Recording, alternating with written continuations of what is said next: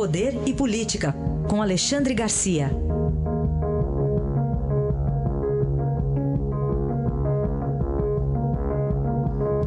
Alexandre, bom dia. Bom dia, Raíssa. Bom dia, Carolina. Oi, bom dia. Começamos aqui falando da situação de Cesare Battisti. Ontem teve até a visita ao presidente eleito por parte do embaixador italiano no Brasil. E o presidente disse que o que estiver dentro da lei para extraditar o Battisti, ele vai fazer. É, o, o, embaixador foi à casa do descendente de italiano lá do Vêneto, né, o senhor Bolsonaro, que agora vai ser presidente do Brasil, e entraram no assunto que era o, é, é, é o estorvo nas relações entre Brasil e, e, e, Itália. Né? Como se sabe, a Itália já fez um, um, um gesto né, muito amistoso uh, quando o ex-diretor do Banco do Brasil, condenado no mensalão, fugiu para a Itália, mesmo sendo uh, uh, cidadão italiano, a Itália o mandou de volta, o extraditou ele está cumprindo pena aqui no Brasil. Chegou aqui, foi direto para Papuda. Eu não sei como é que está a situação dele agora, a progressão de pena.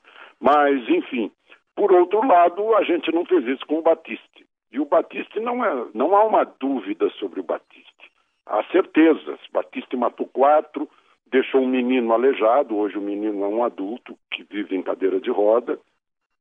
Um açougueiro que ele matou, um joalheiro que ele matou em assaltos foi condenado em todas as instâncias na Itália, né?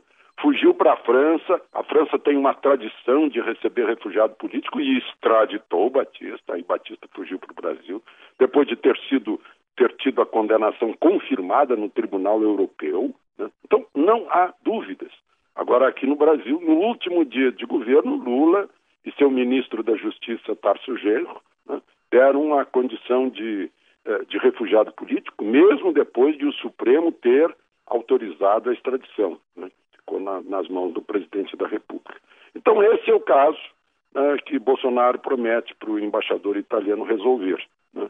tirar essa pendenga entre os dois países. Um, um, criminoso que não é um criminoso comum, um criminoso múltiplo, né?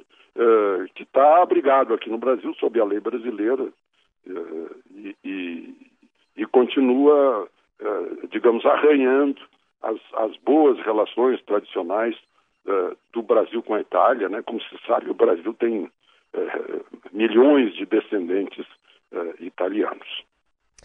Alexandre, é, semana passada a gente conversou aqui no Jornal Dourado com o deputado federal Alberto Fraga, né, do, do DEM, e ele garantiu para a gente que essa semana ia ser colocada a votação a proposta ali do, da revisão do Estatuto do Desarmamento. Mas, pelo jeito, as coisas não devem seguir por esse, por esse prumo, né? Não, não vão. O autor do projeto que modifica o Estatuto do Desarmamento, o deputado Peninha Mendonça, do MDB de Santa Catarina, avisou que vai deixar o projeto para o ano que vem porque tem mais garantia de aprovação. Mas não é essa a verdade. A verdade é que descobriram que o projeto está todo deformado. Né? Está pior que o soneto essa emenda. Né? Está ainda mais restritiva ao direito de defesa. Está né? Tá cheio de complicações, cheio de, de emendas, né? cheio de interesses aí no meio, interesses comerciais, industriais. Então, descobriram isso e foram falar com o futuro presidente e o futuro presidente concordou com isso, né? Vamos esperar, vamos, vamos fazer um, um projeto melhor, que esse não está bom. Essa, essa é a questão. Né?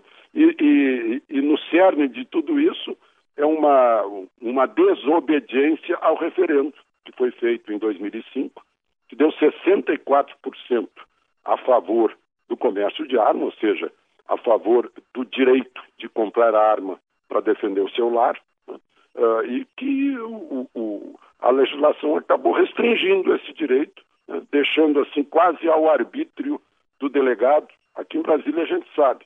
A delegada fulana de tal, não, não, não dá registro para ninguém. Aí sai a delegada fulano de tal, entra o delegado fulano de tal, não, agora já facilitou. Não pode ser assim. Né? Tem que haver é, regulamentação, responsabilidade, o sujeito, sujeito tem que ter garantia de que guarda bem a arma fora do alcance de, de curiosos e de crianças, que tem técnica para manuseio da arma né? e que tem equilíbrio emocional para ter uma arma em casa né? e defender a sua, a sua caverna, digamos assim, defender a sua família, a sua clã. Né?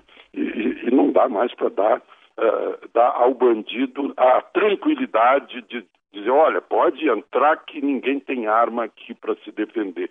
E até que a polícia chegue, vocês já podem uh, carregar aí o, tudo que puderem. Né? Também não dá para ser assim. Então, vamos esperar para o ano que vem essa, essa mudança nesse projeto que está aí tramitando. Alexandre, vamos falar um pouco de um assunto também internacional, que bom, hoje tem eleição nos Estados Unidos, eleição legislativa para também vários governos estaduais, e no meio disso tudo, aquela marcha de hondurenhos agora chegou à cidade do México, destino Estados Unidos. Pois é, está com mais de 10 mil pessoas, as pessoas saíram de Honduras a pé, dormindo na beira da estrada, né? é, se alimentando de, de caridade, dos lugares por onde passam, e aparentemente é a maior marcha de, de uh, apologia aos Estados Unidos. Né? Porque 10 mil pessoas saírem a pé, desesperadas, em busca do, do paraíso americano, é a maior propaganda que se pode fazer para os Estados Unidos. Agora dizem que não é bem assim.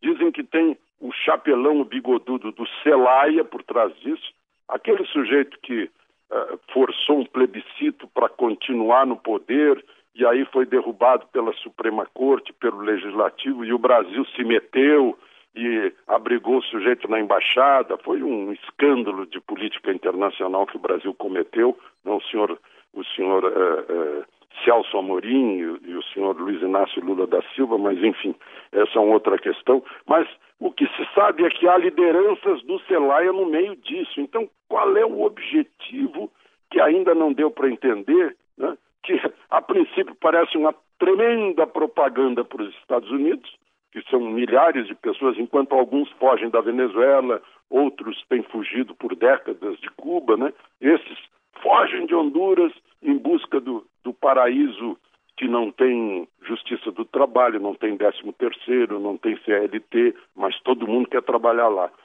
Parece que é essa propaganda, mas se está infiltrado por razões políticas do Celaya e seus companheiros, então está difícil de a gente entender essa marcha de hondurenhos em direção aos Estados Unidos.